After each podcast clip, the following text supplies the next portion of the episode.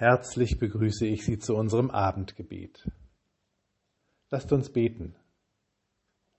Jesus, unser Bruder, nahe bist du uns Menschen gekommen, kein Abstand mehr zwischen uns und dem Vater, du hast die Brücke gebaut. Durch dich haben wir die Verbindung zum Schöpfer, durch dich haben wir Vergebung und neues Leben. Für all das, was du für uns getan hast, und für deine Nähe danken wir dir. Wir bitten dich für die jungen Menschen, die sich für die Erhaltung deiner Schöpfung engagieren, die nicht aufhören zu mahnen, auch wenn so wenig Erfolg zu sehen ist, auch wenn es so wenig Veränderung ist, die man erkennen kann.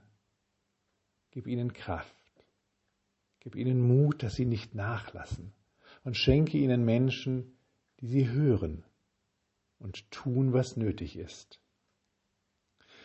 Wir bitten dich für alle Menschen, die in diesem Land und in dieser Welt aufstehen gegen den Hass. Menschen, die gegen antisemitische Hassäußerungen vor Gericht ziehen. Menschen, die dem Hass im Internet entgegentreten. Menschen, die der Verunglimpfung und der Nachrede in ihrem engen Umfeld nicht nachgeben, sondern widerstehen sende du deinen Heiligen Geist, der sie fülle mit positiven und freundlichen Gedanken, mit Liebe, an der all das Böse abpralle.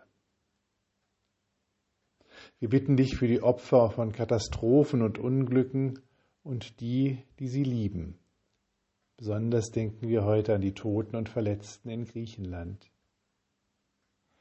Wir bitten dich für uns Herr, bleibe bei uns, denn es will Abend werden. Lasst uns gemeinsam beten. Vater, unser im Himmel, geheiligt werde dein Name, dein Reich komme, dein Wille geschehe wie im Himmel so auf Erden.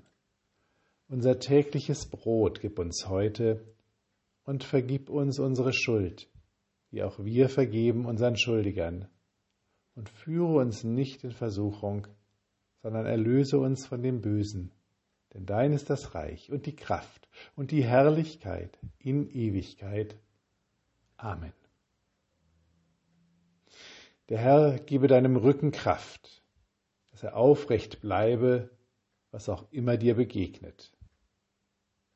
Der Herr gebe deinen Beinen Stärke, dass sie dich tragen zu dem Ort, an dem du gebraucht wirst.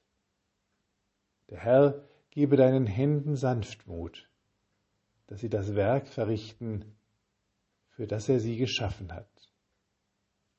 Amen. Mit besten Wünschen für einen guten Abend und eine ruhige Nacht. Bis nächsten Freitag, Ihr Pfarrer Daniel Maibo.